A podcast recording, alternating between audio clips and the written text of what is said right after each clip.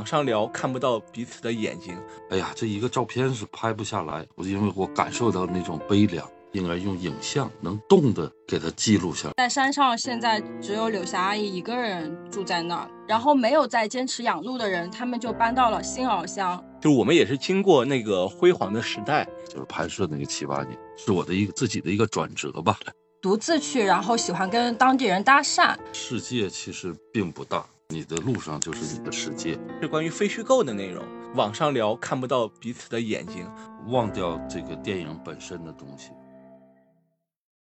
这里是凹凸凸凹电台，凹凸凸凹和你一起聆听故事，触达真实。我是主播劳动，这次请来了两位嘉宾，一位是凭借呃《敖鲁古雅》《汉达憨》《雨果的假期》《鄂温克三部曲》闻闻名的顾涛导演，一位是也去过翱乡，是一位资深的媒体人，他的名字叫调反畅畅啊，简称畅畅，跟那个大家打个招呼吧。嗨，大家好，我是顾桃。Hello，大家好，我是畅畅。我们聊这个的话题其实呃很有意思，是因为顾桃导演做了一个世界游牧影展，最近在在去年呢，他又有一个大篷车的行走。在这之前，他是图片摄影师，然后是纪录片导演。顾涛导演能给你讲讲您第一次做那个纪录片，或者是从图片摄影为什么能转型做纪录片呢？嗯对，哎呀，这个要说这个是呃，这是这个时间得滋滋滋滋滋往前倒到这个嗯二零零二年，因为那个时候是零二年的时候，哎呀，多少年了？十九年前，我是去趟奥鲁古亚，那个是看了我父亲写的这个叫《列民生活日记》，这个在过年的时候看了之后，我就就就就就想去那个去给他拍一点照片，纪念照片。但是去的时候，他们正面临着这个第二年的叫生态移民，零三年的收枪啊，生态移民就是人也要下山，路也要下山，他们要搬到这个根河，这个三车间，这个你可能有很也有一些朋友去过哈，去了就开始喝酒，喝酒这个很很多人都是一听顾德清的儿子来了，就我父亲叫顾德清，就是都挤到了那个炕上，当时是那个木克楞，这个。呃，但是呢，我就挤到一个客厅和这个这个卧室吧中间，我就看到这个呃这个两只即将退役的猎犬呐、发情在交配。那时候我就突然觉得，哎呀，这一个照片是拍拍不下来，还要写说说明。这个我觉得这个那种生命感哈、那种在大自然里的这种。呃，一一种人性、兽性这个交织在一起的这种悲凉，我因为我感受到那种悲凉，因为这种这个我说纪录片你应该有一种就是悲悯的这种和人类有关系的这样的一种心理，我也不知道别人有没也也有啊，这个是，就大家表现的方式不一样。所以那那个时候，我突然觉得这个应该用影像能动的给它记录下来。做的时候就就又又过了两年，因为你想法仅仅是一个想法，把它付诸于一个现实、一个实实践、一个行动，那就还是这个这个这个有有有有有距离的。所以我真正开始拍还是零四年开始的。对，去很著名的鄂温克三部曲嘛，也是从图片开始当影像。嗯然后畅畅最近是十一的时候也去了那个翱乡，对呃能不能跟大家讲讲现在翱乡的状态？还有就是，呃，你是因为看了顾涛导演的《敖鲁古雅》去的吗？有什么变化？嗯对的，嗯，我这次去的正好是顾涛老师当时拍电影的那个根河那块儿，然后我先是见到了雨果，在雨果的假期里面，雨果还是十来岁的样子，但是现在他已经二十七八了，然后他现在是住在嗯新敖乡，那那个地方就是挺诡异的，就是嗯要买门票进去，然后嗯。看一些驯鹿啊什么的，然后同时他们住在里面，然后那个地方的路也挺不寻常的，因为当时也跟了那个柳霞阿姨一起去嘛。从新敖乡我们又去了，就是嗯阿龙山列明点，那那个列明点就是路上都特别颠簸，然后去那个山上，呃也是开车要半个小时左右。然后在山上现在只有柳霞阿姨一个人住在那儿，同时旁边还有她的汉族邻居。我觉得就是，嗯，在现在的那个状况跟之之前顾涛老师拍的那个有很大的地方不同，是那个地方的生态就是。那里的路已经很少了，就是是公路的，是驯鹿的路，不是那个马路的路，是吗？对对对，就是是就是那边的驯鹿已经很少了，就是嗯，柳霞阿姨和旁边的一个汉族邻居，他们两家在养这个鹿，嗯，然后嗯，但是那个汉族邻居的鹿其实也是之前帮过柳霞的母亲，呃，做过一些事情，所以柳霞的母亲愿意把小鹿送给他们家，其实就是山上那些所有鹿都是柳霞他们家的，嗯。据说是因为资源不足，就是山上没有那么多吃的了，所以当时顾陶老师拍的就是旁边的那些鄂温克族人，呃，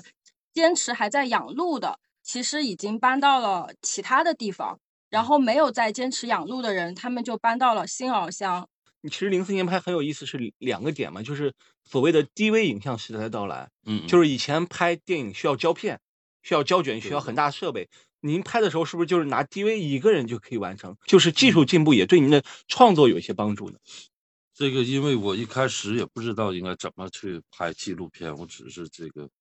呃，个个感觉应该记录下来，甚至是是应该是电视台去去做这样的记录。我还管那个电视台的朋友，我说能不能借我个机器，你教我怎么用？我会在这拍十年，当时是那么说的。嗯，但是电视台它都是这个计时要发布的哈，就是栏目式的。对，所以那个也没成，没成。我觉得最早其实是拿了一个 DV 的里面的叫掌掌中宝，就是一个很小很小的，但是是磁带的。呃，也确实是这个这个呃 DV 那个时候的 DV，呃作品很多了，甚至我是看了这个。呃，杨丽娜的老头儿，杜海滨的铁路沿线，还有那个朱传明的这个棉花，呃，这个，呃，吴文光的这个这个流浪北京，对，这这些片子，呃，还有还有还有一些，我现在记不住了，就脑子想的就是，就就这些。我说，哎呦，我看这个很生动，就是很好像就在了人家这种生活里。我说这个好玩，就是一下子就在别人的这种。呃，这种不是说的，呃，这个演出来的，不是这个扮演。完了，我觉得还好好，这个我说还容易，嗯，就是我一直觉得这个叫你自己去做一个纪录片，是很很容易的事儿，就是很这个简单，嗯，简单明了。因为你要搞摄影呢，这个摄影用一张单张图片呢，还是主图啊，你还要找那个决定性瞬间。这个是我觉得，觉得这个是有一个情绪，在了别人这个里，这个这种情绪是当然是相互的哈。嗯，他和森林呃这个鄂温克史路部落和森林的关系，和即将消逝的他的这种猎枪的这种狩猎的这种文化，和的这个呃后来又介入的这个雨果，呃这个又回家去海南呢，去三亚。就是这个，我当然我忽略了时间这个成本了，所以就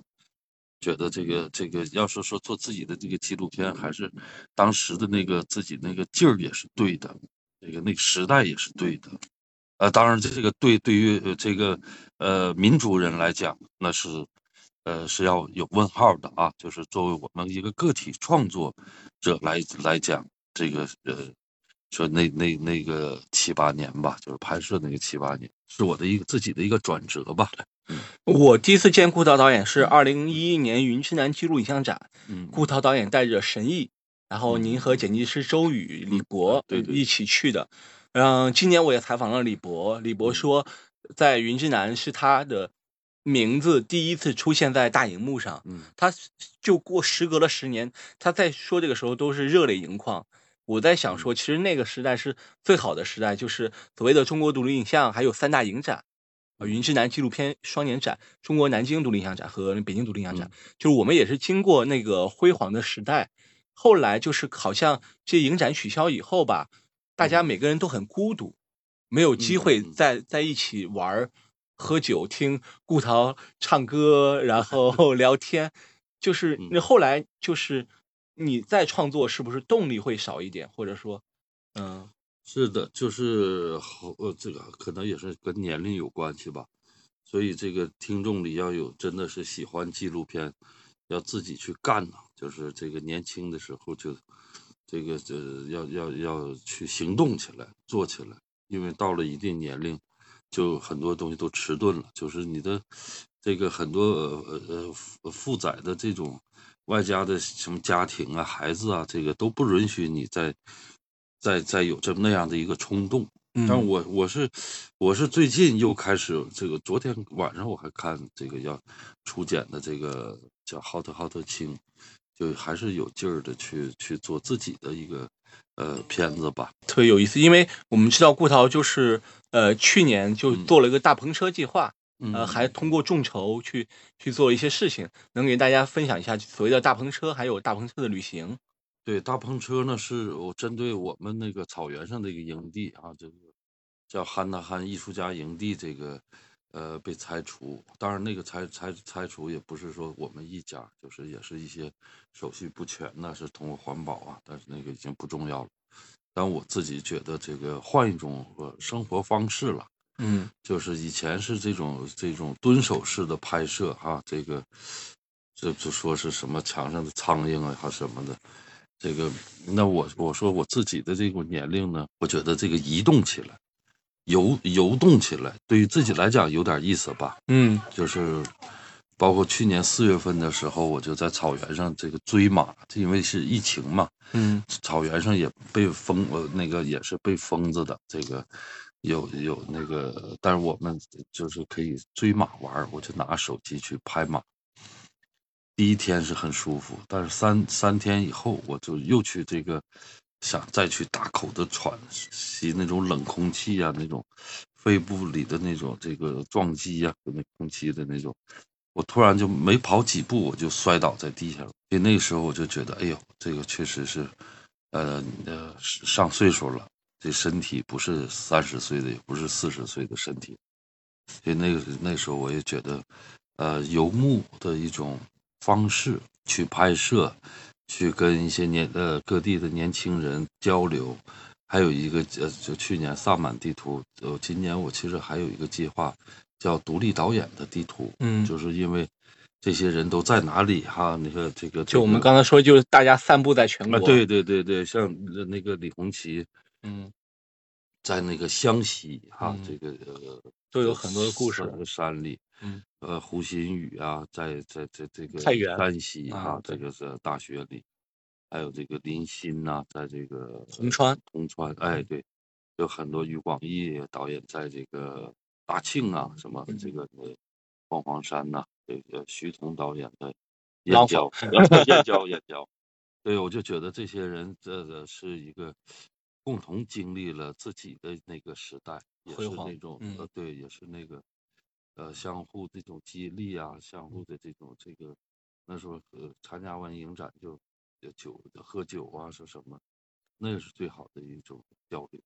今年还那个新亚洲影视也去了新疆，畅畅也最近在他的呃，就是呃故乡与世界的公众号发了一篇文章，是关于阿勒泰的故事，还有一个就是史英这个事儿。其实呃，其实顾涛导演也去那儿拍过，然后畅畅你再去讲一下你在阿勒泰的一些经历吧。嗯。其实，其实我去阿勒泰的时候是很多年以前了，然后我也并没有去到就是顾涛老师拍的那个训鹰的那一块儿，但于但我还是也是去的是那个哈萨克族那边儿，嗯，当时正逢的是那个古古尔邦节，然后就嗯，因为我旅行中有一个习惯就是独自去，然后喜欢跟当地人搭讪，然后我就。那那那段期间特别好玩，就是我只要是进到别人的蒙古包，他们都会邀请我跟他们一起吃饭。嗯嗯，他们叫毡房。对对。嗯 嗯，然后就是特别开心。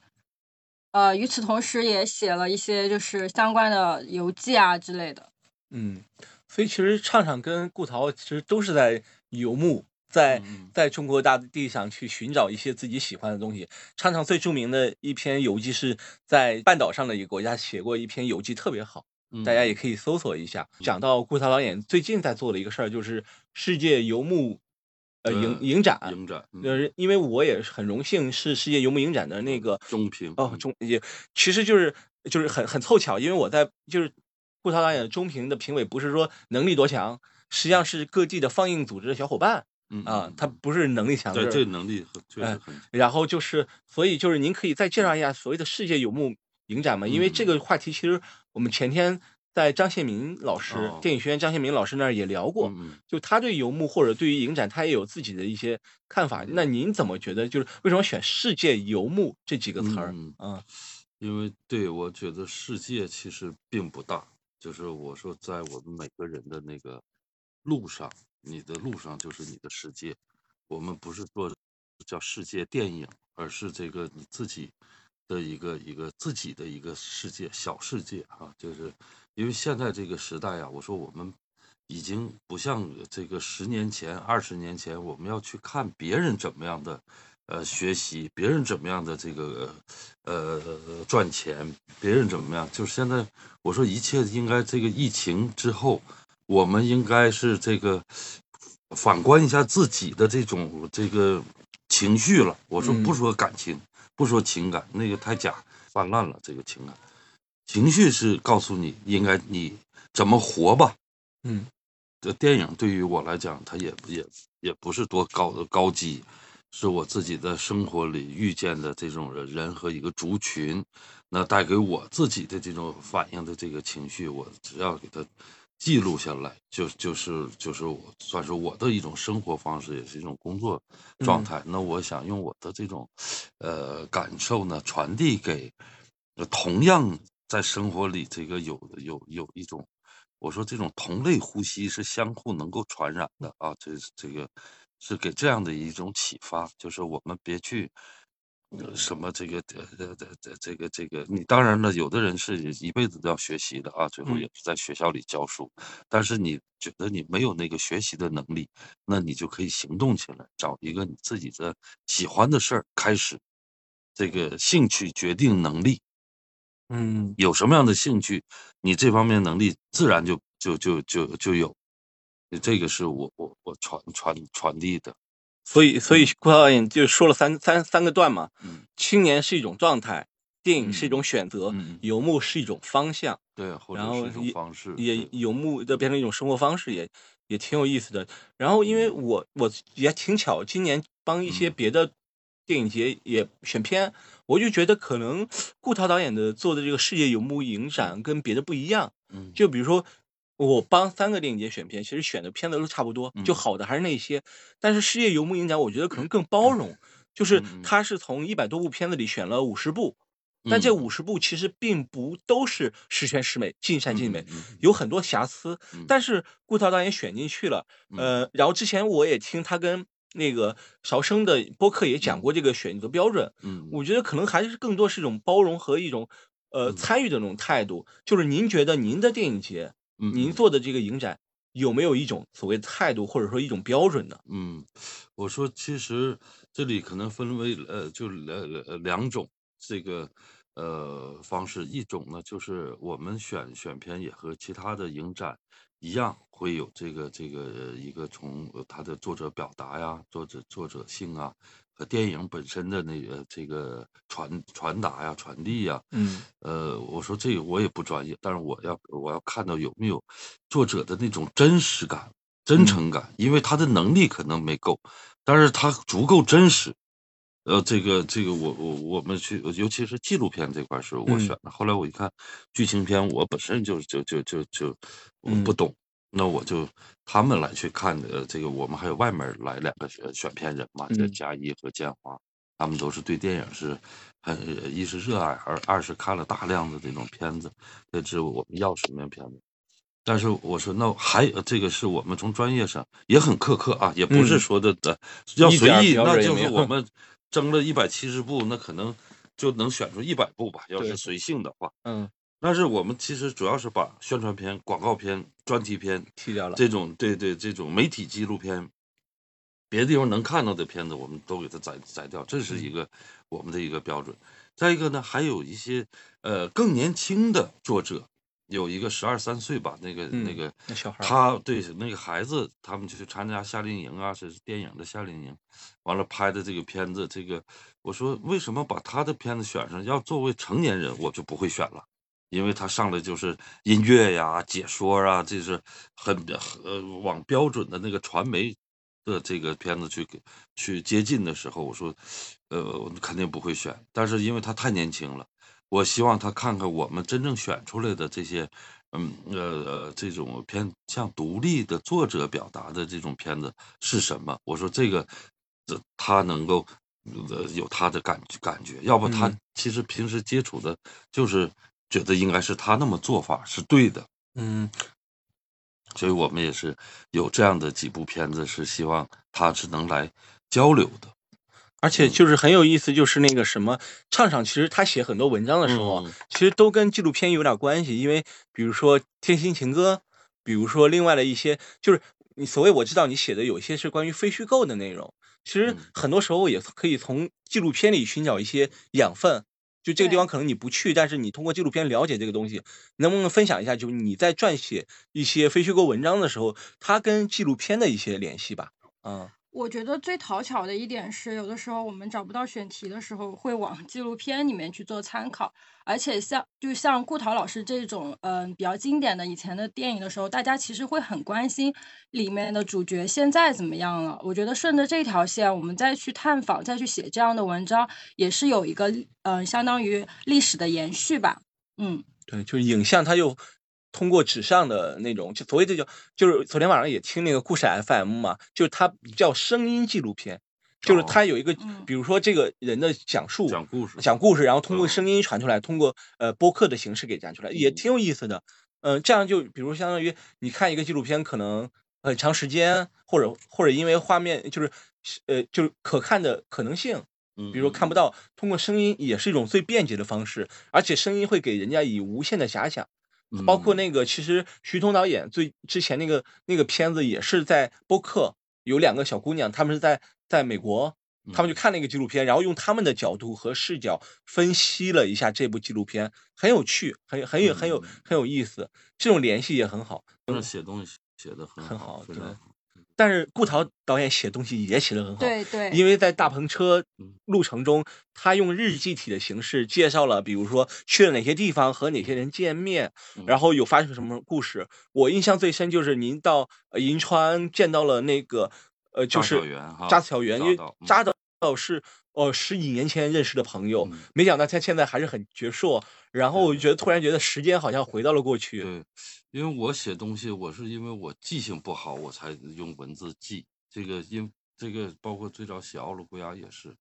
我说这个摄影机呢，它是客观的，嗯，它你有时候没电了哈，这个是什么？这个没电池了，没带了，这个什么？它有，而且你不能像二十四小时像摄像头一样的这个这个呃记录，但一有事儿了，摄像头也不好使了啊。这个，那文字呢是你自己的主观的，你今天记住了几件事情，这几件事情可能你记录下来了，这跟你一跟你自己的在场有关系。因为就我说，从那个时候我就觉得，要不第二天就忘了。嗯，这个是还是用文字的两种方式吧。嗯，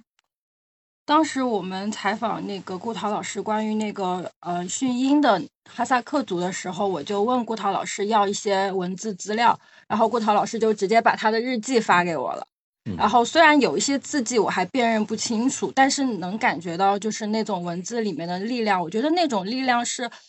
由内而外的，就是我们就就像我自己的旅行的话，可能仅仅是体验式的，但是顾涛老师的我我感觉是他是，嗯，因为他可能的身份加上多年一直在拍摄，就是嗯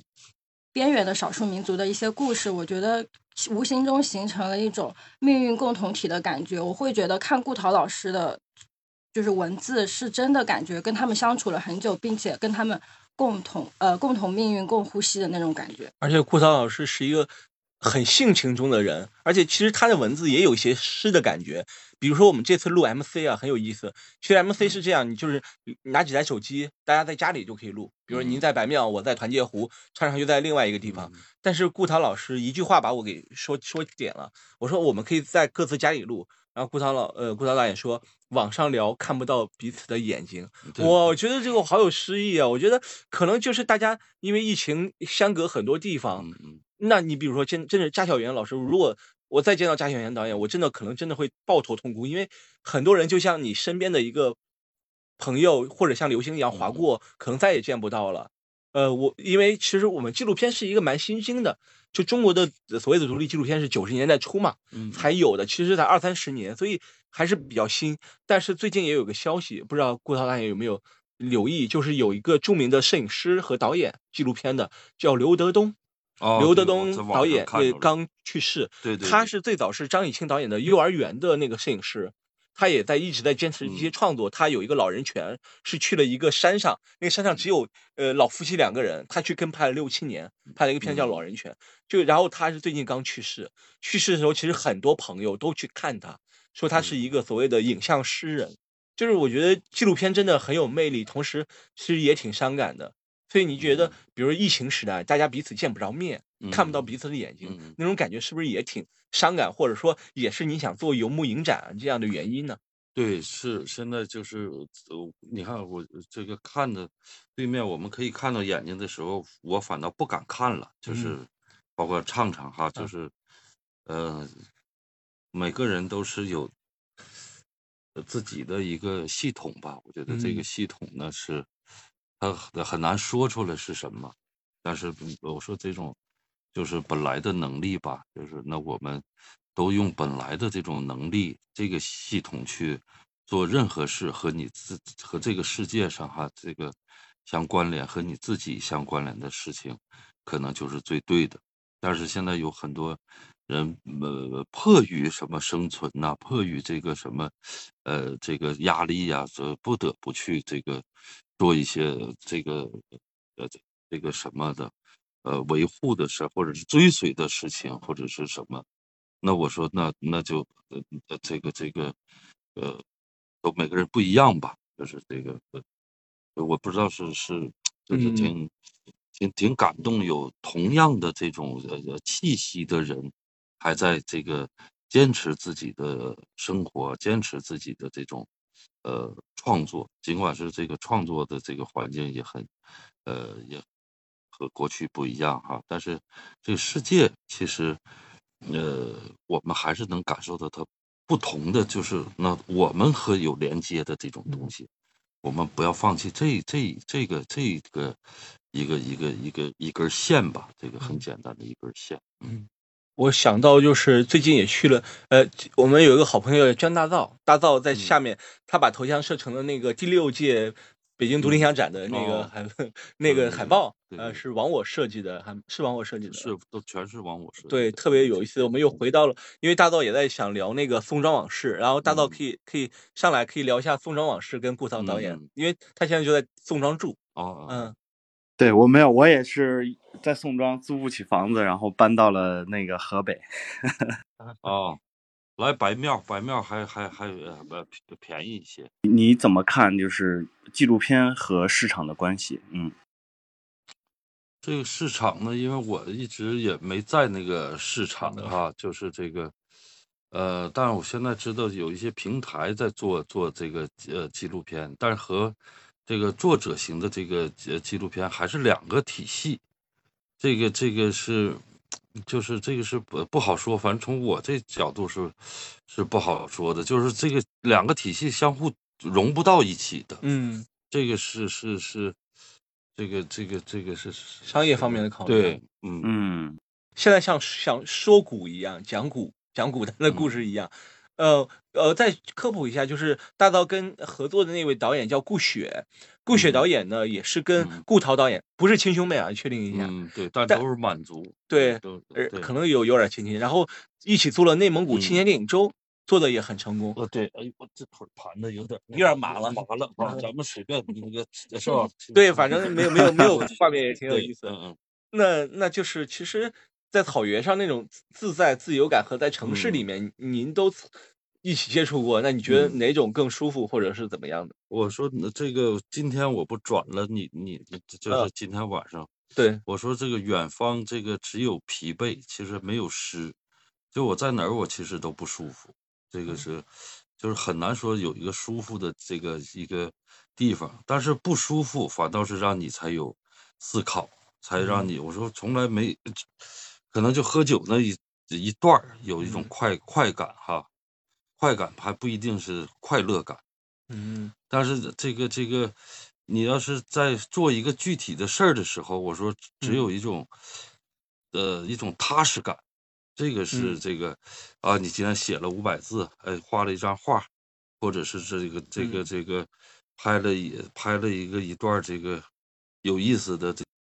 这个素材，我觉得都是这些东西。我觉得这种 MC 这种这种平台，其实在之前想不到。包括其实嗯。我们说 B 站的直播，其实很多时候，包括那个呃，比如说另外一个导演吴文光导演，他嗯。现在基本就在 B 站每个星期都会直播他们草场地工作站的片子，嗯。然后也真的是打破一种一种一种隔阂吧，就是因为嗯。他是在那个昌平的一个村子里，嗯。也和顾涛导演差不多。然后他还和顾涛导演有个交集是，顾都入围过日本山形国际纪录片节，嗯，然后顾涛导演在里面还拿了一个奖，啊呃，然后因为这个奖，后来还在日本拍了一部纪录片。所以你你所以你觉得在日本拍纪录片或者在在中国拍纪录片有什么区别呢？啊、或者说人和人的接交流？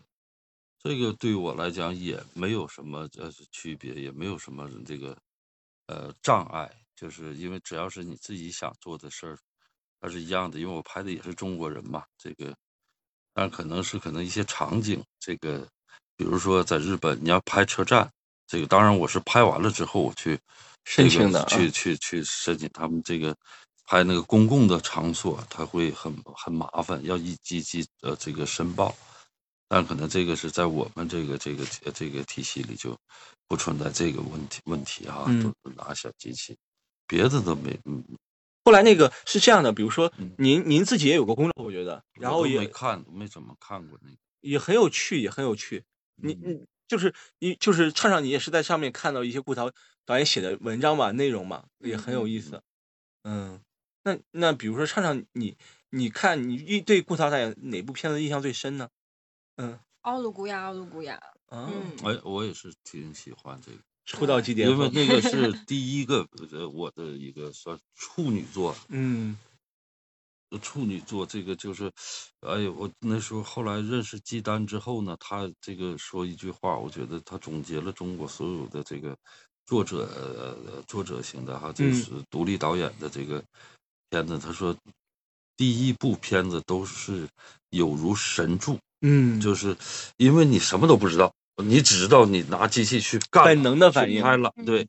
这个这个你就你那口气儿，我说人的这个就是人说之所以有呼吸，我说生命就这口气儿，那这个气儿可能就是你的魂儿，这个嗯在这个这个里就呃抒发出去了，所以这都不用什么。这找什么剪辑呀、找这个找人拍摄，都是自己的这个呃，完全是本来的自己的能力。但第二部片子可能开始这个有有一些，尤其那个十几年前、二十年前，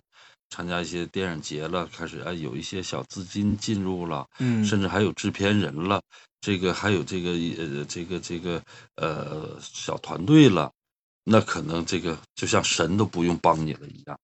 所以嗯当第二部片子还有没有自己那口气儿，就是这个，这是我嗯。记得挺深的。这个。对，我们刚才说有如神助第一部嘛，其实我自己也是啊，我自己嗯。也是有如神助第一部，然后拍到第二部觉得，哎呀天呐，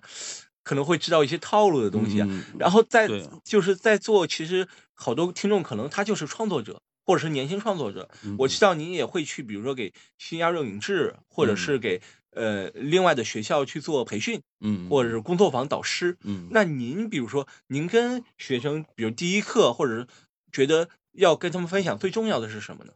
忘掉这个电影本身的东西，或者纪录片。你因为现在很多年轻人他们要写这个，问我怎么写大纲啊，怎么写这个这本子。我说你要这么想的话，你这片子就拍不成了。嗯对吧？你又你要是说的给那个媒体去去去去做纪录片，那是两两回事儿嘛。就是你自己，我说你只要出发就行，开嗯机就行。但是这个是不是你真正想拍的？因为现在只你看我那时候呃几年前就是，嗯那年轻人他们这可能是山东的摄摄影师，这个这个导演，他说嗯我要去西藏，要去拍一个这个呃环卫工人。我说哎，你家附近没有嗯吗？哦，对啊，你这 个是你这个你你家是富翁吗？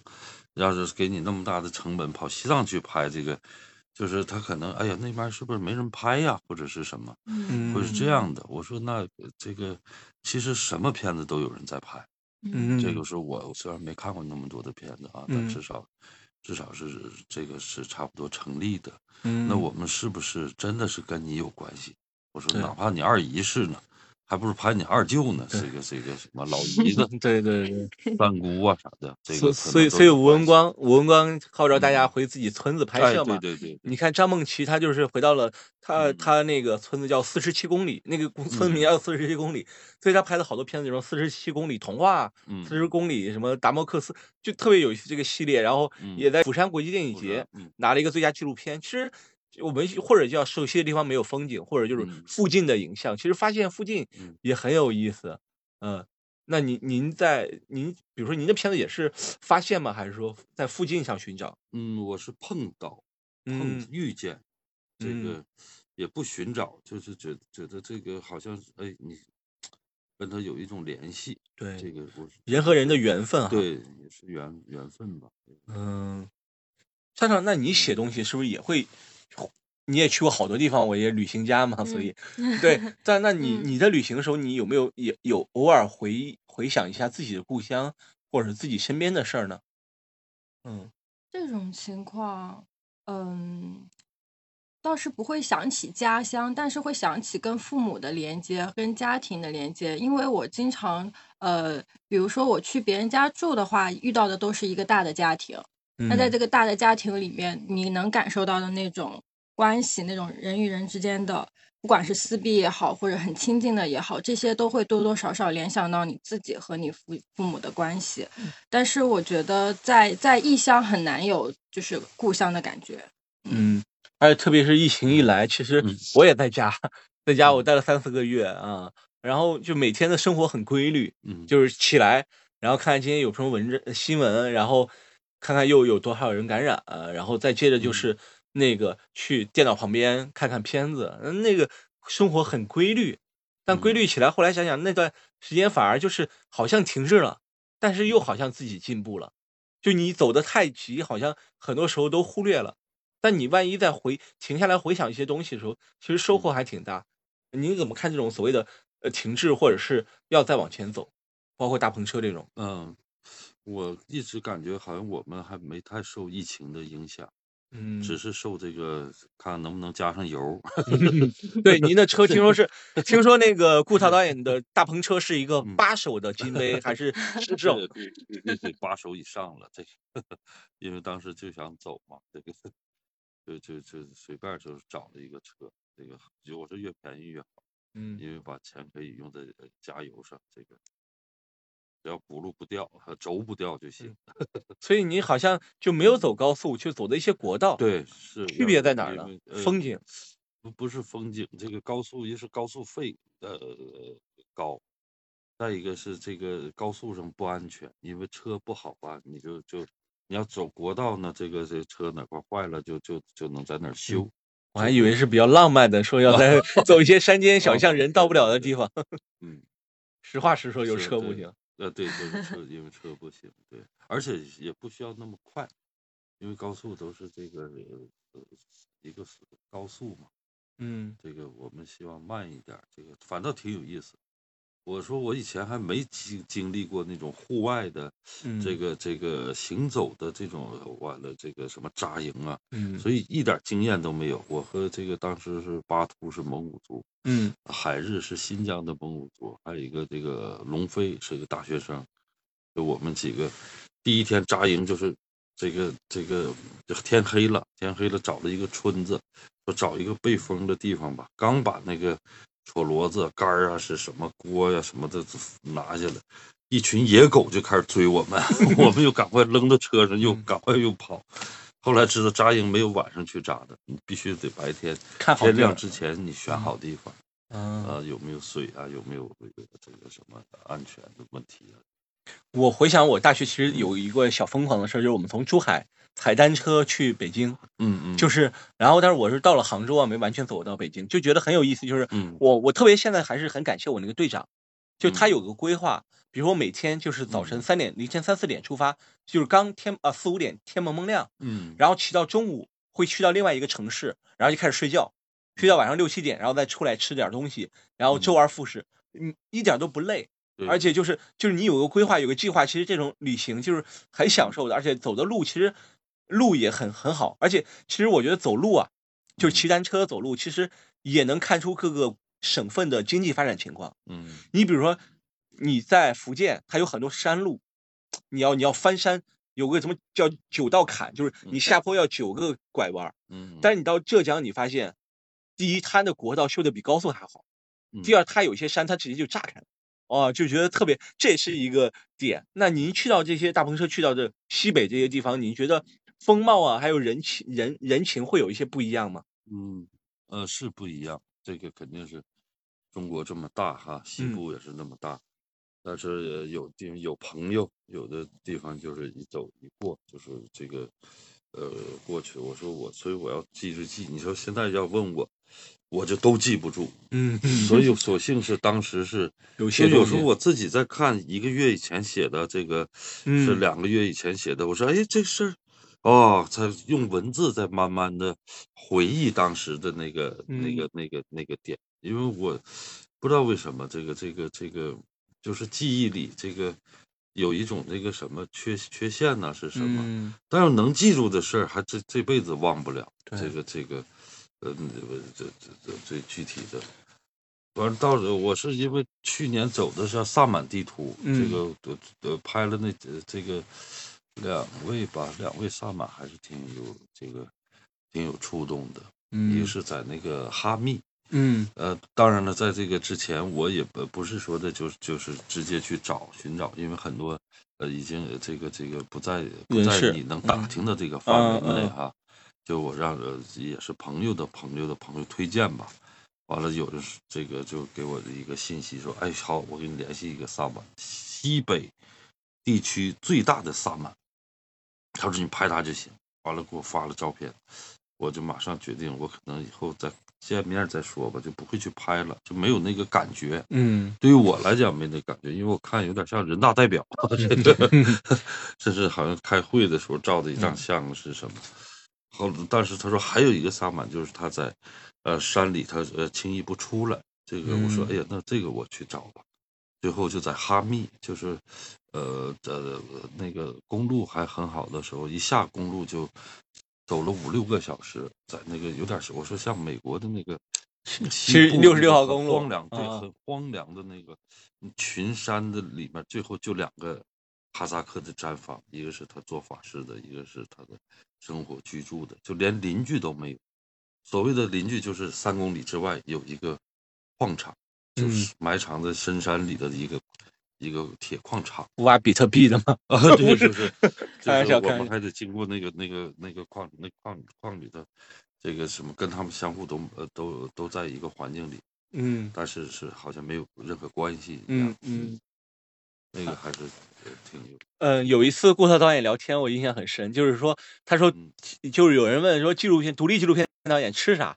然后然后怎么就拍摄时候怎么办？对，顾特导演就举个例子说，你看我们在拍一个纪录片，桌上有三双筷子，但只有两个人，因因为有一双筷子是留给纪录片导演的，对，他其实就跟着那个拍摄对象一起在同吃同住。嗯其实你我知道顾导演的酒量也很好，是不是？你拍片的时候也是喝了好多酒，跟大家成为了，嗯就是和拍摄对象成为了朋友以后才拍。对的，这个呃是这是是这样的，随遇随遇而安嘛，就是这个没有什么这个是架子啊对，就呃呃，他跟做媒体的，刚才咱们好像在在探讨说商业一点的这个片子不一样是，我觉得你自己拍片的时候还是一个人是最最方便的，自由的哈。对吧？你搭人一个车呀，你还是说的坐钻到他的被窝旁边找一个什么板子啊，是啥的，盖个呃这个的带个睡袋就就就就就去了了。但是你要是人一一多，那就可能我说那个劲儿、那个气儿也分散了。还有这个这个什么录音呐、什么的，这嗯个什么的对种助理，对，因为我自己的感觉也是这样，嗯就是所谓的所谓的技术越来越好，就是嗯比如四 K 啊、八 K 啊，单独的收音就会嗯你会想，哎，拍摄现场有几个人？因为其实中国独立纪录片好多时候都是很很私隐的一些东西，嗯，那你多了反而就就很奇怪了。其实嗯，所以就是这个东西也是值得考虑，而且而且我们也可以聊一些未来性，因为我最近特别想聊纪录片的未来性。嗯哦就有些，比如说导演，你在一直在坚持你的主题，一直在拍拍拍很多年，但但有没有想到，就是你你的就是处女作和你现在拍的有没有嗯不一样？比如说我们知道徐通导演，他已经飞到了元宇宙啊，他嗯已经做了 NFT 的作品。那 您觉得您 NFT 是什么？就是一个虚拟的一个所谓的东西啊、元宇宙里的东西啊。哦，对那您自己呢？就是您觉得这十几年拍完以后，您和您第一部作品相比的话，会有哪些变化吗？或者您说，哎，这个东西我我嗯玩够了，我想再尝试别的。啊不，这也是我们像做内蒙青年电影周啊，或者是有时候给别人做选片呐，嗯做做评委，看到一些年轻的这种创作者呃创作者的给了一个也是一个启启发，也是一个这个就是也是在学习学学一些新的，就是我们是不是还是要那么这个跟人家像北方一句话就是吭哧瘪肚的去去去拍摄，蹲守式拍摄，嗯。就是呃，这个现在也在在在想自己未来这个这个片子，呃，因为很多有差不多五六个片子也陆续的在出来在出来和要剪剪的时候，也开始要有新的这个注入一个新这个这个呃会会有一些不一样。对我们经常说一个梗嘛，就是一个纪录片导演，他如果半年没有更新朋友圈，没有那个干嘛，他不是那个死了，他是他只不过是去嗯。创作了。那调调刚才说到那个，你从纪录片里寻寻找一些营养啊，那你比如说你写一篇文章大概需要多久？你觉得可能，比如写这种非虚构或者是写根据纪录片有关的这种文章，它的难点在哪儿呢？嗯我觉得难点在于就是无限接近真相，但是有的时候就是很难抵达。就是有的嗯时候你无法判断采访对象有没有在说谎，你要多方面去证实。另外，我觉得就是就跟拍纪录片其实很像，就是你刚开始采访一个人，你肯定不能直奔主题，嗯。你要先跟他做朋友，先聊一些家常有的没的，然后跟他很多天观察，嗯，对，从这个是从这些点才能够就是写出有深度的东西，并且你也要也要去采访他身边的人，甚至是他的敌人，嗯嗯，多多角度的。啊，于虎也很有意思啊，就是嗯他好像之前有一次就是采访别人采访他嘛，他说未来也想做一个纪录片导演，是不是？也是跟看着正常你跟他在一起啊，然后就是拍东西，他也对这个东西产生了一个兴趣呢？对呀、我说我说这个我们不管谁去拍，都是属于现在叫什么他者哈。哦，他者的视线，我说你去拍，你没有争议，你拍你舅，拍你的族人，拍你嗯的妈妈啊，嗯这个这个，呃，这样你既跟他在一起了，这嗯。个呃，同时你也在从这记录的这种影像里，能嗯。找到你自己和这个呃北方的关系嗯和这个嗯。奥鲁古雅的这种连接，这样你就呃这个可能呃能沉下来，而不是总往外跑。虽然我这个也有一个观点，就是你像牧区啊、农嗯。区啊，还有这个这个林区哈、这个嗯呃年轻人都待不住。啊，我嗯。们当时也待不住啊，现在嗯。不能说人待不住是是是是是不好的的哈。哎，但是到城里，不是所有人都会留在城里的。对，这个他这个那时候雨果这个说要当保安，这个又又又呃联系保安呐、又当了这个呃又给人刷碗，说他刷碗这个嗯。呃对，太好了，刷碗完了这个他刷碗也刷不好，人家哦老板娘就说我是找一个刷碗工，不是找来教你怎么刷碗的，嗯，所以他再回到森林里呢，反倒是这个这个能待住如鱼得水了。对呀、而且他带着新的城市里的一些这个，你看他把滑板车、把山地自行车带的呃带回的这个森林，在那骑着车子，这个是做着呃抖音呐、什么，但是至少是他在了森林，这个呃还有一些牧区的回去了，因为就是这个活动发布以后，有一些嗯。小伙伴就加我嘛，有一个人分享，我不知道那位小伙伴在不在，嗯，他本身是鄂温克族，嗯，但是呢，他因为父母和爷爷那辈迁到另外一个地方，嗯。他已经完全不会说鄂温克的语言，嗯。他但是他就去了什么另外一个旗吧，反正这个也挺有意思的。如果他。在的话，也可以分享一下自己的故事。嗯。确实说的，比如他者的视线，比如说我们讲说，比如说某些导演去到藏区拍的一些纪录片，就感觉还是有一点点不一样。那可能比如呃，西藏人自己拍的那种纪录片也很好，比如说去年我看过一部片子，叫《索朗热灯》，是一个呃导演他在苏州大学大二时候拍的嗯，拍了一个老牧人的故事。哇，去年就是反响很好，嗯，还在 IM 青年影展拿了一个奖，十五万，嗯，就哦抱回去了。这个呃最早在那个云之南的时候，嗯会有一个叫乡村对，乡村之眼，对对对，这个拍牛粪那个兰泽，他嗯本身也是牧民，这个对完他们也是也组织放映啊，所以他那个拍那个牛粪就是那比电视台拍的好，比外面人去的这个拍的这个更有说一个有意思的事儿啊，就是乡村之眼山水山水叫山水自然环保嘛，嗯嗯山水自然保护机构，他们最近和四字弟弟和四字弟弟有个联合，是吧？调调，你能讲清楚？我好像是，我我不知道这个事儿，我呃，他就是说，你还点头那，你为什么点 头？我觉得很有趣。就是四字弟弟做了一个，就是类似于这种大篷车放映，嗯做做影像放映下乡，然后是和山水自然保护协会合作的，就是可能就是放一些牧民自己的片子，嗯呃，啊，对，再说回就是跟张建民老师聊的时候很有意思一个话题啊，就是他在讲影展和一些电影节，实际上是一个节点，就是嗯每到某某个时刻，大家都会想，哎，今天要去西湖，明天去嗯。广州，嗯那就是你做了游牧影展，你希望的方式也是，比如说，呃，我们知道明天就有开幕式，它开幕、闭幕、展映嗯，还是希望一个更自由的，就是边游牧边放呢？呃，这个是我们也要有一个就是集中的在一嗯起，就是嗯。呃入围的这些导演嗯。在一起的这种，比如说呃三天两夜，对，就是跟他的片子有关系的一嗯。种的一种交流吧，嗯。呃，讨论，呃，之后呢，就我们会连接这个呃中评委的这个所在地，因为嗯。都是他们差不多都坚持十年的这种放映了哈，最早叫齐放嘛，对，就是这个各地方的这个，那么我们大篷车会带着这些，呃，呃作者的这个作品去去各个地方去交流，嗯。这嗯，个嗯。去游牧，另外一种，对，就就就就有意思，不是在于有多少人知道，也不嗯。一定就是这个，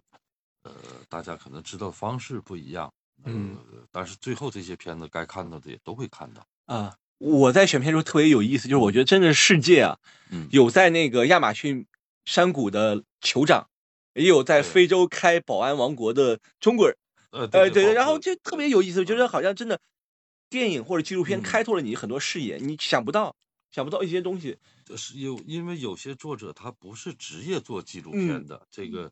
你像你说的那个那个呃拍那个酋长，他们其实是，呃，这个导演是去过一次之后呢，他又带了中国人去去那面儿去，好像是像游学吧，就好啊像。是类似这种游学呀、什么，呃研学，但是所以他拍的都是好像他们的这种呃旅行式的。对。我给他的一些建议，我说你把这些摘出来，你这是一个很好的这这个把自己放进去虽然很哎对对对，很短，这个片子很短，但是已经传递了这种世界的另一端呐、或者是他们的呃酋长怎么在努力争取自己的呃族人的权利呀、他们这个呃这个这个是这这些，我说那我们在这里能看到，就是一个很好的片子。我突然想到那个去年平遥有部片子叫《伊比利亚的派对》，它里有个嗯梗是说打通地心，对面是伊比利亚，就西班牙。嗯，我说屁，那不是布宜诺斯艾利斯吗？这个也很有意思。还有这次我们入围的呢，他呃不是学电影，也不是学传媒的，嗯他是学兽医的，就是畜牧业。嗯嗯他当时拿一个小机器就拍了这个这个呃用用呃畜畜牧业的那种他的那个这个视野视视视角去去做的一个，然后我发现哎这个片子特别生动，特嗯别的这个这个，因为他在场了，他又通过一个小骑手和这个嗯家人的关系和那就很很好玩儿这样的片子。嗯今年西湖纪录片大会是有部片子叫《奶牛》作为开幕片，啊，它就以奶牛的主观视觉，嗯嗯，就讲这个牛怎么怎么它要，因为它是奶牛嘛，它要生牛生小牛嗯，它才能够有那个奶嘛。嗯然后生完小牛，那小牛就离开了，因为他这个牛奶要给人喝。嗯然后生一只，然后断奶，小牛走掉；生一只断奶，小牛走掉。就是很多人看了以后就特别的，就很多人看完说我不想喝牛奶了，嗯，就因为他觉得太残忍了那种感觉。其实这个第一视角也很有意思，嗯，所以好，那我们现在九点了，就不知不觉聊了一个小时了。那有没有呃观众想提问呢？我们已经超过四十个人了，如果有提问的观众就直接举小手，我们可以把你拉上来。啊，鲁道夫，哎，鲁道夫是一个，呃，劳动好，顾陶嗯导演好。哎哎好，哎，顾导，你看我这头像，你你感不感到亲切？嗯，嘿，这是这是这个装束是是什么？北欧啊，这是鄂温克克，鄂鄂温温克，的猎人和他的狗。但感觉很很像摆拍呢，我觉得有一点我说这个拍摄者可能顾陶导演会认识，哦是乌热尔图叔叔。哦，对对对，哎对呀，那他也是我爸的老朋友啊。对对对你，看我们刚才 MC 的观众都是有备而来的，呃没有恰好秀海报的，又嗯，对对对，恰好他他的儿子和乌热尔图叔，我们以前聊过一次，挺幸运的。嗯嗯嗯，对，就是我有一个问题啊，就是嗯呃，其实呃这个事儿也跟乌热尔图乌热叔叔有关。就是我们那一次聊天的时候，他谈到一个问题，就是汉语和少数民族语言的一个呃，对我们认识世界的一个思维的不一样。然后我我想问你，其实就是像您的视角，在拍纪录片的时候，你会不会有意的注意到，作为一个您这样一个另用着另一种语言，呃，另一种文化背景的少数民族的思维，拍纪录片的时候，是不是对你也有很大的影响？嗯我自己我倒没没想，说实话没考虑嗯。这个，所以我这其实一直以前做交流啊，也嗯。是怕一些这个这个这个呃偏学术上的问题。我说这嗯。个，呃，所以我甚至我以前做讲座啊，我说在人类学和民族学的边缘，嗯。其嗯实就是这就是呃我们啊 对，就是呃这嗯。个呃我们每个人其实都有自己的一个一个系统。这个系嗯。统呢，它其实是是不是准确不重要，但是它是你的，而嗯。不是一个就是呃别人期待的哈，就是这个这个呃，我说那就是我们每个人可能是呃还有自己的这个表表表达方式吧，嗯。其实并没有想那么多，这个这个这个，呃，怎么做呀？怎么语言呢？现在这这这语言的问题已经，其实我说也不重要了，血液才重要。这个嗯你大家这人说英语啊，他是那他也有这个什么斯拉夫人呢，还是也有这个什么，呃，南南美啊、非洲啊是什么哈？这个嗯但是那血液的这个代表着他的一个地缘的东西。嗯地地域，这个是，因为我自己就就就觉得是个例子嘛。我们这有满族的这个血统，我的嗯姥姥、奶奶、母亲，但是嗯从我母亲就不会说满语，嗯，但不代表她不是满族人，嗯不是满洲人。嗯，对，所以嗯就是怎么去做事儿。现在很多就是我们要想的太多了，可能很难做，很难做一个这个，就是你自己这口气儿是嗯什么就是什么的时候，就是，呃，因为咱们这里其实探讨的还是这种叫独立制作的吧，啊，这个独立，对对独立就是我自己这口气儿，这个那。哦，因为我去奥鲁古雅，这不还有人要揍我吗？这个这个，甚至还说 这个是吧？就两两两种认知，一个是他们没有看到我拍的背后的这个这个这个，对，是因为嗯为什么要酗酒？为什么这个？嗯，但我也不解释，因为这些东西就是你自己按你的方式去做就行了。最后反正大家都不在这个地球上，嗯 嗯，让让就是这个这个确实可能，呃，就乌热叔叔当时我们聊的语言的这个问题的时候，就刚才你在聊的时候，我就想为什么你的片子的质感跟别人不一样？可能我就想的有点多了啊，呃，但是乌热叔叔给我提供，因为他也跟我说，你当年好像采访过他，就是为了去做什么事儿采访过一次他，跟他访谈过，好像是，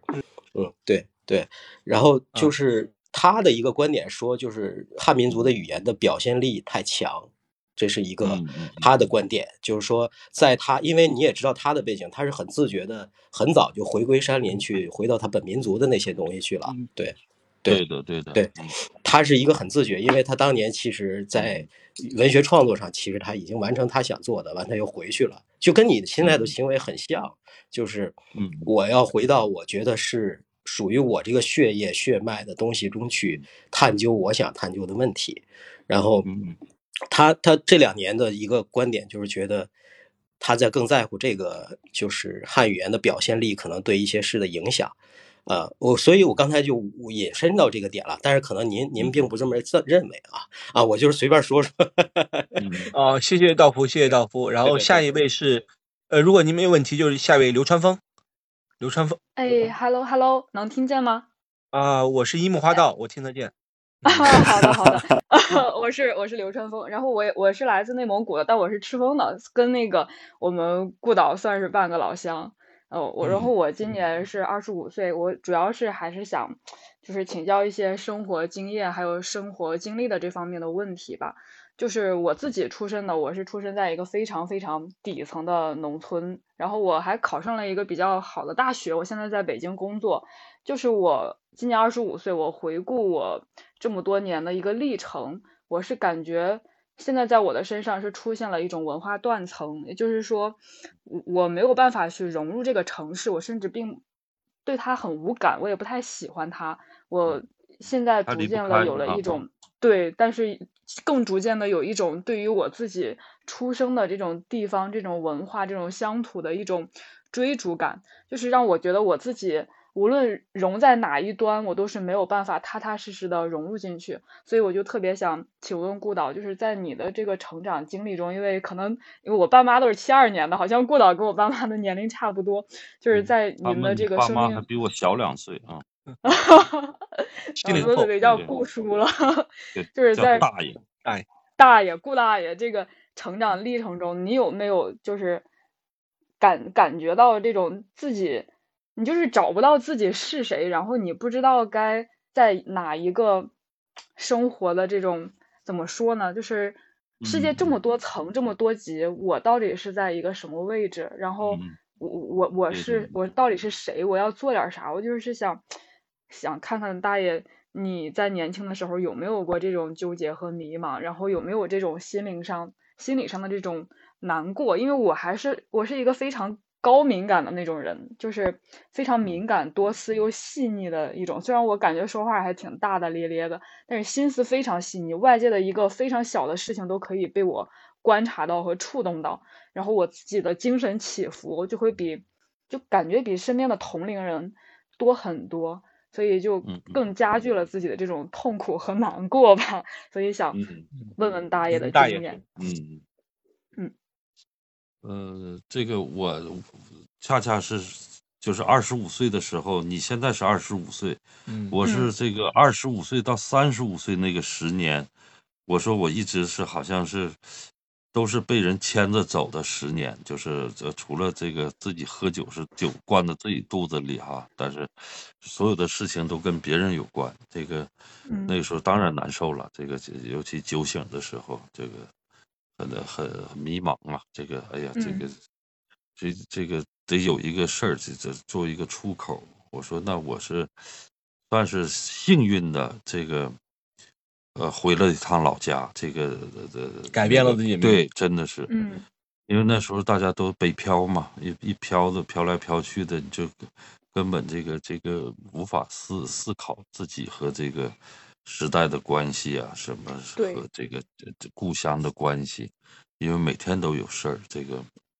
你现在这个都是自己的问题，这个别人没有任何可以就是告诉你多回家溜达溜达，这个这个呃，就如果你哎呀，我我以前还劝一个这个美院的当老师的，还说他也说的很很很没意思，上班。我说没意思你就辞职呗。后来他辞职了，再也不好找工作了。这个 这个我就觉得不能乱给人支招，就是一定是你自己去想你能做什么。如果你你，我觉得你这个能写呀，你可以在你不如意的工作岗位上写你自己的这个嗯想法啊，这种的探探探索呀。完了还是有时间能够这个呃这个什么的，就去做自己想做的事儿的。如果还是这个呃很不明确呢，我建议你把手机关掉三天，去一个嗯去一个就近的地方啊，别花那么多路费跑跑什么别的什么民宿遥远的非必要不得出京啊。呃这个自己这个三天都能想明白，这个没有只要没有手机，没有朋友，没有这嗯个亲人在这个这个什么网络上，这个呃在你身边，我觉得三天足以，嗯。足以能够呃改变一下自己的这个呃想法想法，嗯对，嗯嗯。不知道解答没解答你呢？嗯，嗯，对，而且别人最后是别人说啥都没用，就是我们连父母的话都不会听，所以就是我们要自己要北方嘛，咱们都是东北猛的，是个呃对。接近黑龙江，都有个老猪腰子，对，这个梗，这个梗可以，我就 get 不到，这你俩是你俩的是秘密。是北方人知道，对，嗯，好的，好的，陈峰，谢谢嗯你的回答。好，嗯谢谢谢谢大爷。嗯对，大爷，呃，大夏堂江夏堂江夏堂老师在吗？呃，我在啊的，能能听到吗？哦啊，我也是一个男生，不好意思。哇呃哦，，可以听到吗？我是那个烧鸡能听黄，我在这里换了一个名字，哦，好吧，烧鸡黄，好，嗯。就是呃，嗯。刚才张老师说到有一些同学不知道关闭那个软件，然后导致听不到声音，说的就是我，好，就是非常不好意思，刚才就是因为这样的一些啊、呃非常愚蠢的错误，可能错过了上半场，一直到快快接近半个小时的时候我才进来的，所以我其实我我非常想问一下，就是我是不是错过了什么重点？然后因为我是冲着这个。世界游牧影展这么一个概念进来的，因为顾嗯导之前、呃我是知道顾导去年还有今年的时候都在做这么一个事情，是关注这个游牧者。那我之前的一个田野点是在甘肃的阿克塞，它也是一个原先是游牧，然后到后来就嗯逐步定居了的这么一个地方。所以我其实想问一下顾导，在做这个游牧影展的过程中，对于这个游牧者的概念有怎样的一些就是呃心态上有哪些变化？哦然后您提到的这个现代的游牧者，他是否包括了现代的这些流民？那现在好像我看一些国外的一些杂志，他们在讲游嗯牧的时候，往往会提到，同时会提到这个 migration，就是这个呃现代的这个流动人口啊，包括移嗯民等等这些这样一些嗯概念。那您是怎么理嗯解这些概念的呢？我其实这个呃呃，像对游牧的那个定义呀、我说也不是这种传统意义的这个逐隋朝而居哈，嗯也包括这个流民也是一种游牧啊。但我说嗯现在情感也是游牧，友谊都在游牧，或者婚姻都是一种游牧，只是我们有很多东西给隐藏起来了。但是我们其实呃没有隐藏到的，就是你的日常的这种，这种无奈的这种呃这个心绪啊，这个是什么都写在这个自己的生活里，所以我我说把这种游牧的方这个定义给给它扩大了，扩大到这种精神层面了，这个呃情感的这个情绪层面了，所以嗯。现在一切都在都在这个运动吧。那我们是不是有勇气的，呃，去证实一下自己的这个，呃，心理状态哈、精神状态、精神状况，呃，再一个就是身体状况，身体这个物理的游牧其实是在放在反倒放在最后了。嗯，也很有意思，很有意思。嗯嗯，所以去年去年我我其实是以自己的作为一个这个这个，哎呀，这个呃这个年龄吧，我说嗯。我可能以后这个拍摄方式，呃，也是在这种运动型的，这运动式的，嗯。像萨满，就是那我就不会再单用三年两年的去做一个萨满的这个片子，那我是去去看一看从呃呼伦贝尔到这个呃新疆的伊犁，中间这个什么呃穿越的这种河西走廊啊，还有我们刚才新疆呃刚才赤峰那个姑娘阿鲁科尔沁呐，呃通辽啊，呃兴安盟啊，这个还有这个呃呃一直到南疆啊，就是我还是在北方吧，北方和西北去找到这个这个就是我有缘分的这个萨满来做一个记录，像做一个地图一个框架。嗯，最后再由年轻人，现在也有人在呃呃拍这个具体的成片的。我说那我可能是想呃更多的做一个了解式的，嗯，而且就是张一鸣老师也聊，就是说游牧是从西向东，从东向西，而农耕呢是从北到南，都还就是不一样，真的不一样。是的，我我反正我都没有这些理论吧，但是张老师太厉害了，他是一下子他就能。把那个东西说的说的很对。我们上次跟那个韶生一起去录的时候，张老师先讲了十几分钟，我们已经晕掉了。是的，对，您可以关注一下张天明教授，电影学院的，嗯，他有一些理论和想法都挺好的，嗯嗯。好，那顾导，您会在就是未来的这个游牧影展上面去放一些就是关于这种心灵上游牧的这么一些片子吗？嗯。有啊，我们这次选片人这个这个劳动先生不就在这儿吗？他也会看到一些 跟他完全是跟个人的这种精精神呐、神经啊这种情绪有关系的这个嗯，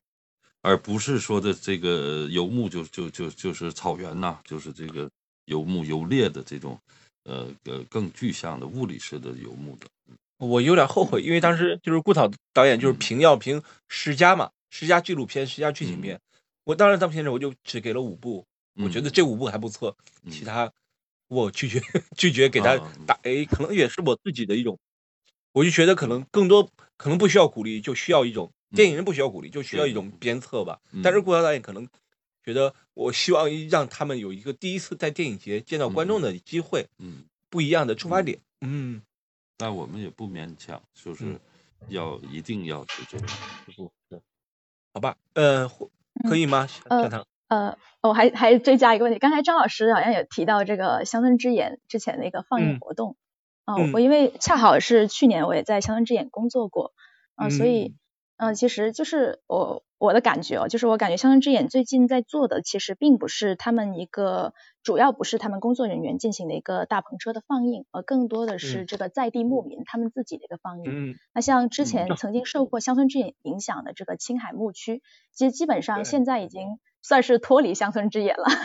就是他们已经有了自己的一些组织，对，然后已经在自己玩自己的了，然后就是这种自主性也是我们能够看到的一个非常令人欣喜的这样一种现象。他们自己拍，然后自己放映给自己人看，特别好，特别好。嗯嗯嗯嗯，而且那种在地是很实际的哈。嗯，是的，没有猎奇的东西。好，谢谢夏堂的分享，谢谢。哦，下一位是那个呃哲别，哲别好像就是就是名字感觉是一个嗯那个好像是是我们俩聊的那个，你说你是鄂文克吗？还是？不是不是不是不是。啊，不是不是，你讲你讲，哎。哦，郭老师郭老师您好。就是一个，首先是一个非常非常简单的问题吧，就是那个我其实看您的片儿看了啊很多年了，我一三年的时候应该是一三年还是一四年，就是在网上在凤凰凤凰视频看的您的那个鄂温克三部曲，然后我现在想问就是我找不到乌布鲁铁和那个就是您拍的那个那个蒙古族大啊和和那个蒙古族大叔是在在动物园取了狮子毛那个有一个那个作品，对对对，那两个作品都都在哪能看呢？没。想看没找不到，三 w 点 k c play 点 com，c a t c a y play 点 com 是吧？是哪个？就是那个 k c play 嘛。哦。就是顾涛导演片子在 k c play 上可以吗？是新加坡那个。对对对对，然后但是需要科学上网。那个那个萨满，对，那个是我拍的西蒙的一个萨满。嗯。那那个是初剪了一下，我自己还有点不不太满意。就是我说不知道这个群里是不是都是在北京还是在全国各地全国各地。如果是在北京的，以后我们会这个工作室开放日，嗯，就是不希望说的大家只是来看我的片子，而是带着自己的一个问题，或者是一个因为我年龄大了吧，这你们都是年轻人。这一个不，这个这个这个，就是大家那种线下交流，这个啊，就是看着对方的眼睛，看着眼睛哈，尽管也不好意思看这个。好，您您看咱俩这口音是不是还挺像的？对，都是黑龙江口音吧？嗯啊、我们离得其实不远。嗯嗯。对啊、第二个问题，哦，那个神异那个那个那个片子，呃呃，网上也没有，对对对，那个也没有，反正嗯我这有，到时候加微信，传给你或者让劳动呃，我牵个手，牵个手对，啊，让劳动那个安排一场这个什么线上放映，线上放映，，对对对，可以嗯。关呃，我们有微信吧这边啊，啊、回头可以加一下。呃，我我的微信是呃幺八幺九九四六九二啊，幺八幺九九四六九二，微信还没加满，嗯。嗯，首先得记一下。还是对，之前就是跟顾导导演聊，他说只能加五千人，我说啊微信升级了，可以加一万1万人。顾导导演幺好开心，八幺九九四六九二是吧？啊，对对对对，顾导演说不用再删人了。嗯 那我们再接下来聊哈，哎，嗯劳动兄弟，我来晚了吗？啊，你来晚了，您可以再听听别人聊。局长，哎好好好，这位是局长，一位局长，哦呀，哎呀，嗯，对，嗯然后那个下一位观众是那个呃周元周元老师，周元有个，问题呢周元，啊是哦，你还有个问题，你说，嗯，对对对，不好意思，就是再问一个深一点的问题吧，就是这个我其实呃呃顾老师总说他是回到北方就感觉有呼吸，就感觉这个在灵魂里可能就是属于这个北纬四十度到五十度一带的。其实我也是我也是这种感觉吧，就是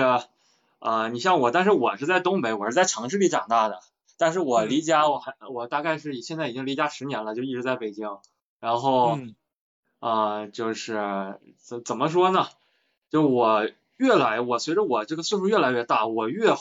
我从小没在森林和草原长大过，但是确实离得很近，离得不远。但是嗯我做梦或者说我的身体，就岁数越大，我越感觉到，就越想去大越，我觉得那是回归，我想回森林，我想回草原。但实际我小的时候根本不是在那里长大的，我小时候在城市里长大的，所以说就这种向往，就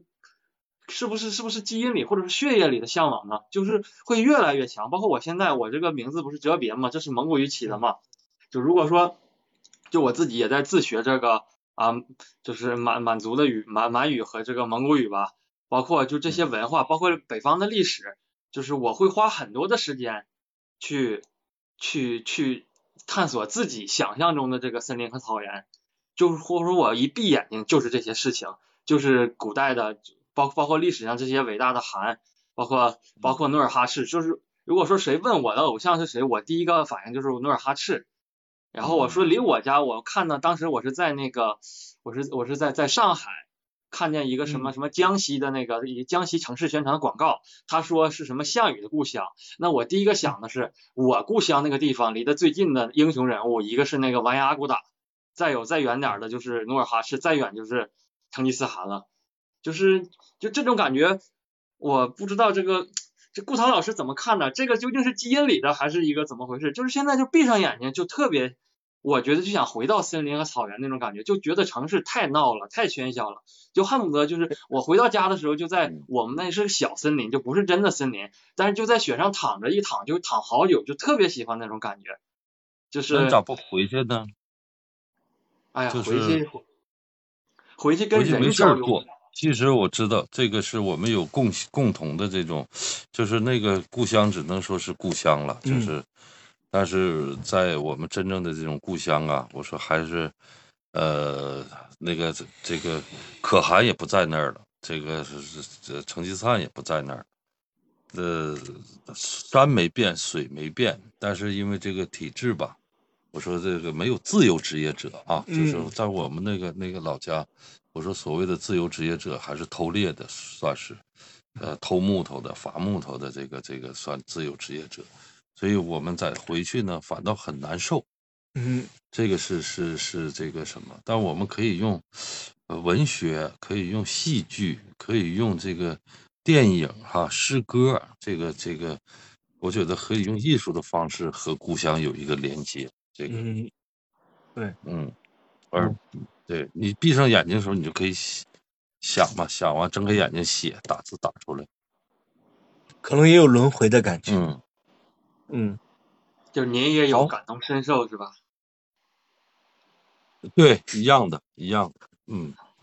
好那我就不占用时间了，可可能挺着急的，后面还有人排着，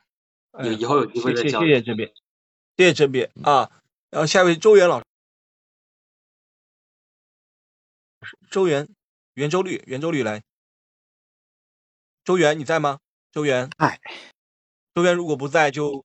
朵拉，呃，我这个声音在吗拉在吗？啊啊，在在在在在在在在，您继续。啊嗯嗯，你叫我老师，我还是有点不太好意思。其实我，嗯，叫你圆周率。哦，好呀，拍。嗯，我我其实呃听大家聊这个纪录片，我挺不好意思的，因为我纪录片的这个阅片量也很小，然后呢，跟顾陶老师只是见过，但是却没有看过他一部片子。哦，还见过。对，就是，而且我这个人比较懒，就是哪怕说，呃，知道了顾涛老师他做这个电影啊、做这个纪录片电影做的很好，然后呢，其实应该是去找一找他的片子来看一看，但是，嗯嗯、总觉得好像就是还是比较，就是嗯，缺乏一个某一个时机或者一个一个什么样的一个动力吧。呃，所以呢，但是我又很想跟就是呃顾涛老师去交流，嗯，那我我一会儿呢就是想呃主要聊聊两个方面的这个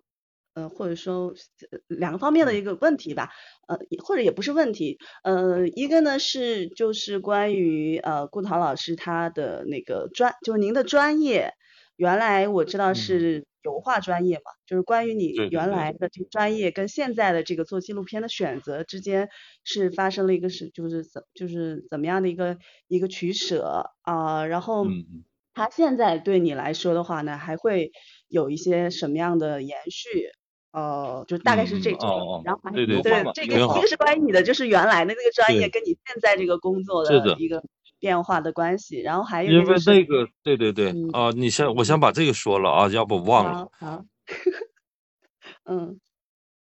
就是因为这个最早画画呢，其实也并不是自己选择的，而是自己的这个就是这种能力吧，就是好像到那个年龄就得考学，考学啊考啥，反正是文化课啊不好的都考小三门嘛，跑得快的上 体校了，这个这个呃是这个家唱得好的成绩家里有这个会计的，家里有会计啊、出纳的，都让孩子去学了这个会计啊、出纳。像我爸是画画的，这是让我就就就就考了这个呃艺术学院，这个嗯，呃是都是因为文化课不好。那个选择是现在觉得，现在我是对绘画有一个认识啊，因为这里肯定有一些伙伴都是，呃，我学过画或者是没有学过画，想画画。我倒觉得那个学习嗯根本不重要。现在这种素人绘画呀，这种这个呃呃素人诗人呐、素人这个什么，这个做这个做那个的，都都挺有嗯有意思。就是那个不是，因为我是当时也坐不住，就是画画的还得能坐住，所以看来我不是真正的那个热爱绘画，而是喜欢那种感觉。年轻时候这个身上油渍麻花的，这个现在觉得没什么意思。现在我开始画画自己想画的画了，就是在我的嗯拍摄之余，我把这个画画当做一个呃放松的东西，放松的这个这个休闲。因为拍纪录片还是挺紧张的，这个这个，不管呃，就是我们说先做朋友啊，其实朋友是最难做的，这个呃融入也是最难的，这个是，所以是现在就是不想那么多了，这个呃，反正画画当玩儿吧，就是大家其实在这个里的这些呃呃这个什么年轻人呐、什么都都应该找一个玩儿的东西。但是嗯玩着玩着，可能就跟就跟他有关系了。嗯呃，明白了。所以我还想的是，可能，嗯、这个顾涛老师以前也许有一个什么呃大画家的梦啊什么的，然后但是没有没有什么原因，然啊后转而走这个纪录片的道路。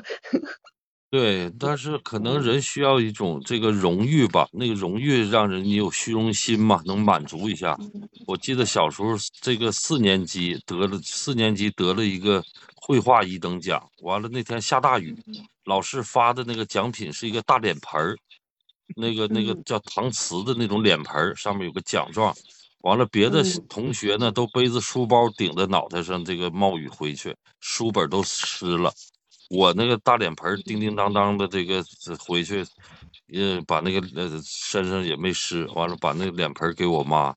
她还又给了我这个奖，这这好吃的什么奖励。哎，我觉得这些东西是可能让你觉得这事儿有意思。嗯，做纪嗯录片也一样，就是这个，反正是也没想那么多，这个就那这个绘画应该然的就是。还是会对您的就是纪录片的这个拍摄会有一些呃，就或者哪呃，些方面的对对对，帮助？哎，这个我想说一下啊，因为群里也有嗯做纪录片或者做摄影的，这个学嗯这个绘画呢，接触过绘画，绘画更自由一些，嗯所以这个拍片子不太受限制。但是你要从摄影再转到纪录片，呃，潜移默化的那种，这已经有一个构图啊，什么黄金分割线呐、他就忽略了人的这种存在的那种现场那种呼吸感，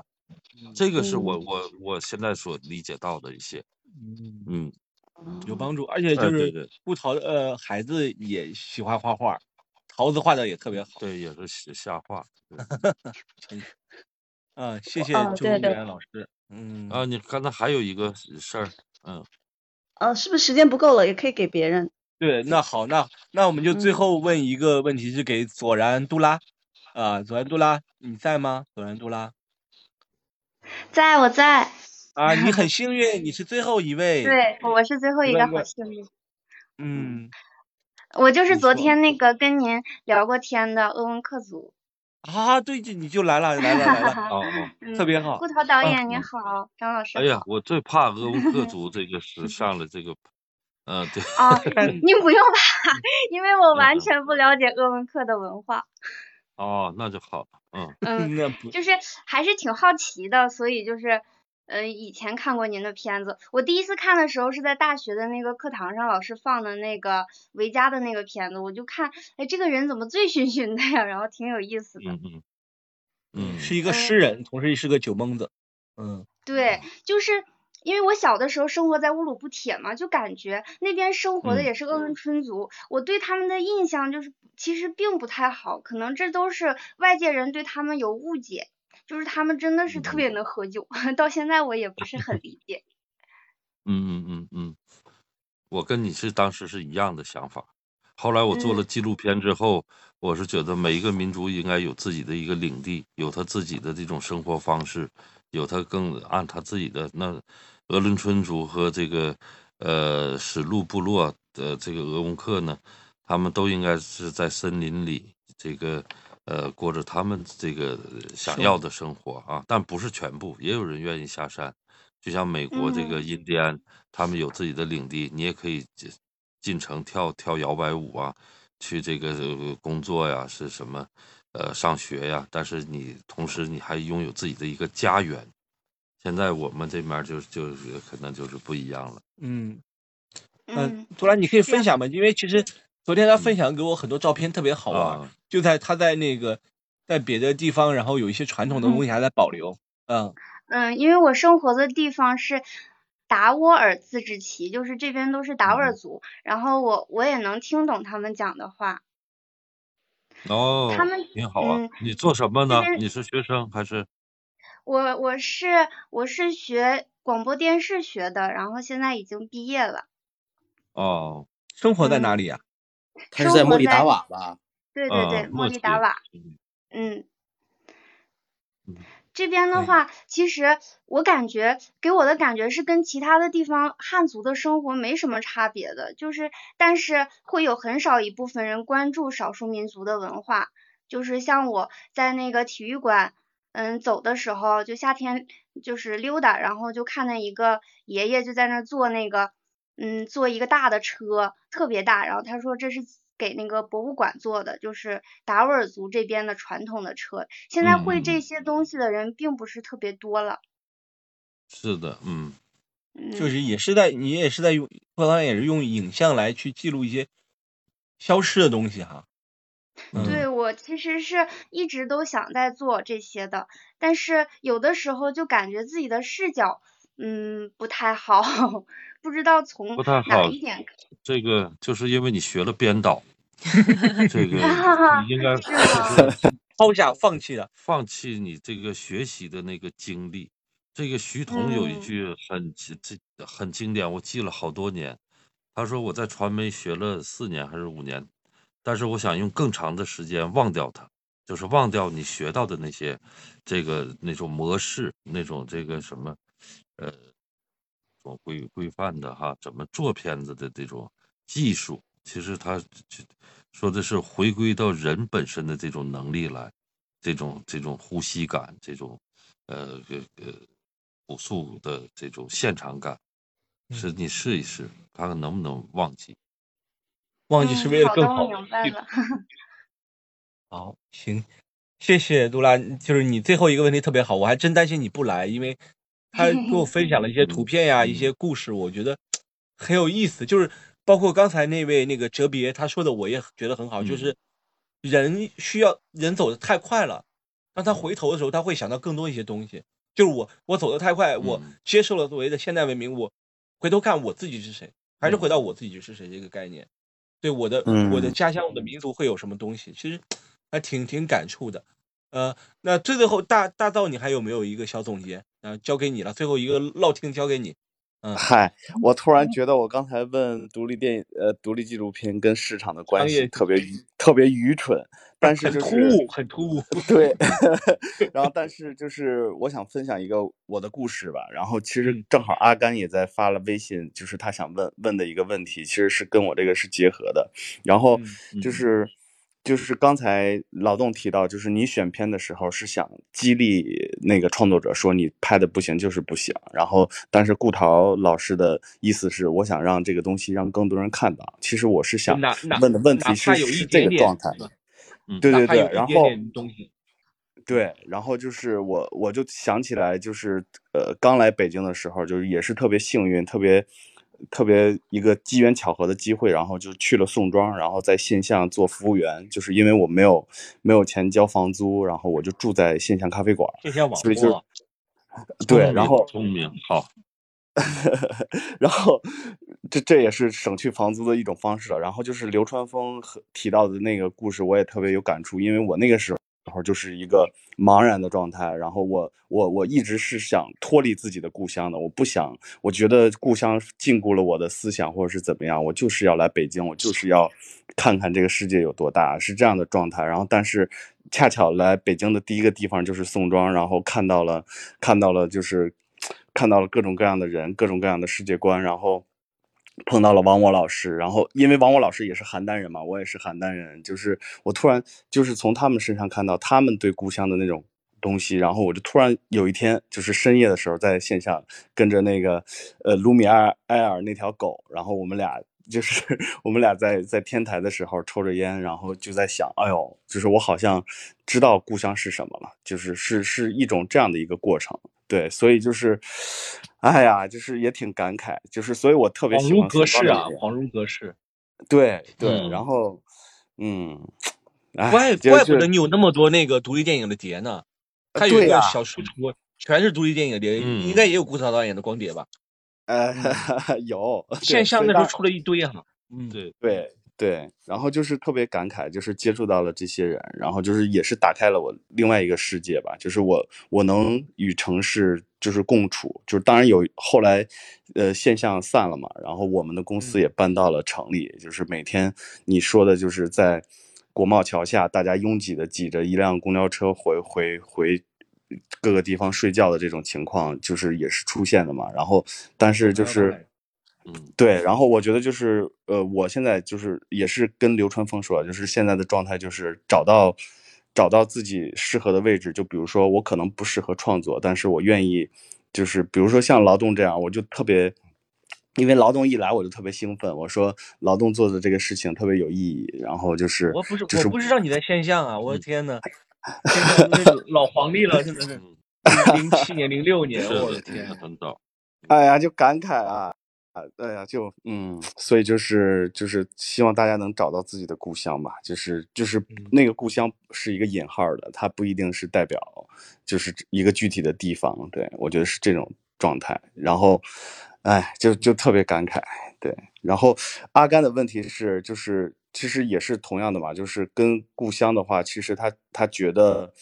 呃，他们是束缚自己的一道枷锁，但与与其很难。舍弃，顾老师有过这样的感受吗？这是阿甘的问题。呃，我哎呀，我这个是是我是对，哎呀，这个我不好说，就是，但是我会用我的方式来和故乡有一个连接。前两天我们在七九八有一个，呃，就是呃呃陈鸿宇唱《理想三旬》的那个呃 一个民谣歌手，还有那个七九八硬画廊那个纳尔松老师，呃呃，他们又把我拽上了，这个三个，呃呃，从影像、音乐和这个呃摄影来做一个跟故乡的连接，叫重拾故乡记忆。哎，这个是挺好，就挖掘了很多年轻人去，呃，拍自己的家乡啊，和这个什么，还有一些歌手哈、就那个，嗯我觉得这个是，呃，嗯是每个人都有自己对故乡的认知。但我呢，其实我十八岁就出来了，我的那种故乡，刚刚才那个那个那个年年轻人说，闭上眼睛可能是老家的什么柳蒿芽啊，呃那个森林的石喇子啊，还有我们那还有个嘎仙洞，鲜卑族的那个鲜卑的那个，呃最早的在那儿呃呃起起家南迁的地方吧。但是这些和我现在有没有关系呢？我说它只能是融入到血液里的一种东西了。它，那你在的时候，你回去的时候，你才有感觉。你，你每天总是在想这个故乡是什么，一点都这个不现实。我们还是他乡也是故乡，就是我说北京很舒服，我就回呼和浩特之后待了两年，在草原上，草原营地被拆了，我就觉得，哎呀，呼和浩特只是我有几个老同学、老朋友，但是周围再去别的城市，我说北京为什么这个有意思呢？这这，我说尽管有雾霾，但是它还有一种包容的东西，那种呃呃多元这个文化的那种呃不同的这种文化构成的，我说都在空中，都在空气里。呃，这个包括宋庄吧，宋庄也是乌七八糟的，这个呃，这个这个 混杂的，就哎，在在这里你自有分辨，你只要有自己的一个一个呼吸系统，这个系统不被破坏，是这个故乡不故乡的，我们反正都在地球上，有一天都不在了，在哪都不重要了，就是，嗯。但我们一定要表达，我们一定要不仅仅在这个这个这个呃闭上眼睛和这这个和那个梦梦中啊，这什么梦中的额吉，梦中的故乡，这个这些呃这些这个呃什么这这种什么状态里，我说我们要有不同的方式。你真的是跟他有什么样的关系，我们就用什么样的方式，你自己的方式给他表现出来。我说这个还不枉为一个一个，呃，游走的人、游离的人，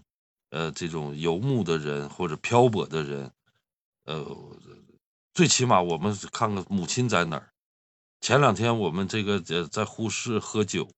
这个呃这个几个朋友都在说，父母都跟他们说了，就都是我这个年龄的人，说我死了给我放到骨灰放五台五台山去，还有一个说了给我撒到大海里，完了还有一个说的我死了你就把妈妈骨灰撒在草原上，完了他说妈那我到哪祭奠你啊？他妈妈就说了，他说呃有风的地方妈妈就在，妈妈就在那个风里。那你我我当时我就很有感触，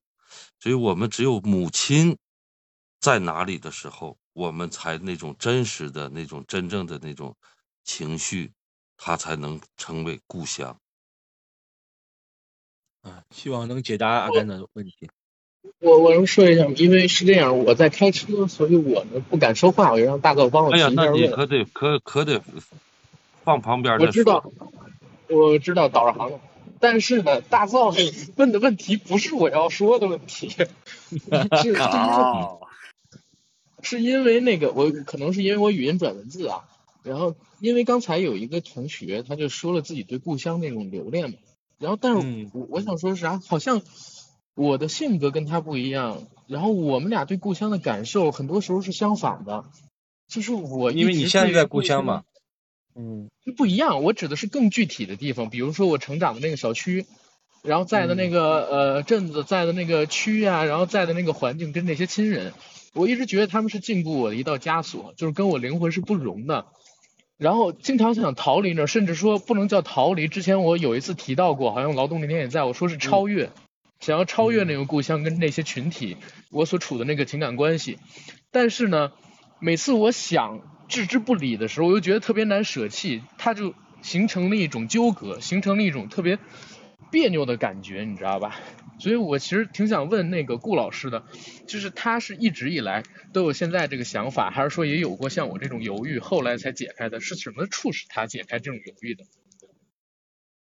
哎呦，就是可能做了纪录片吧，嗯，嗯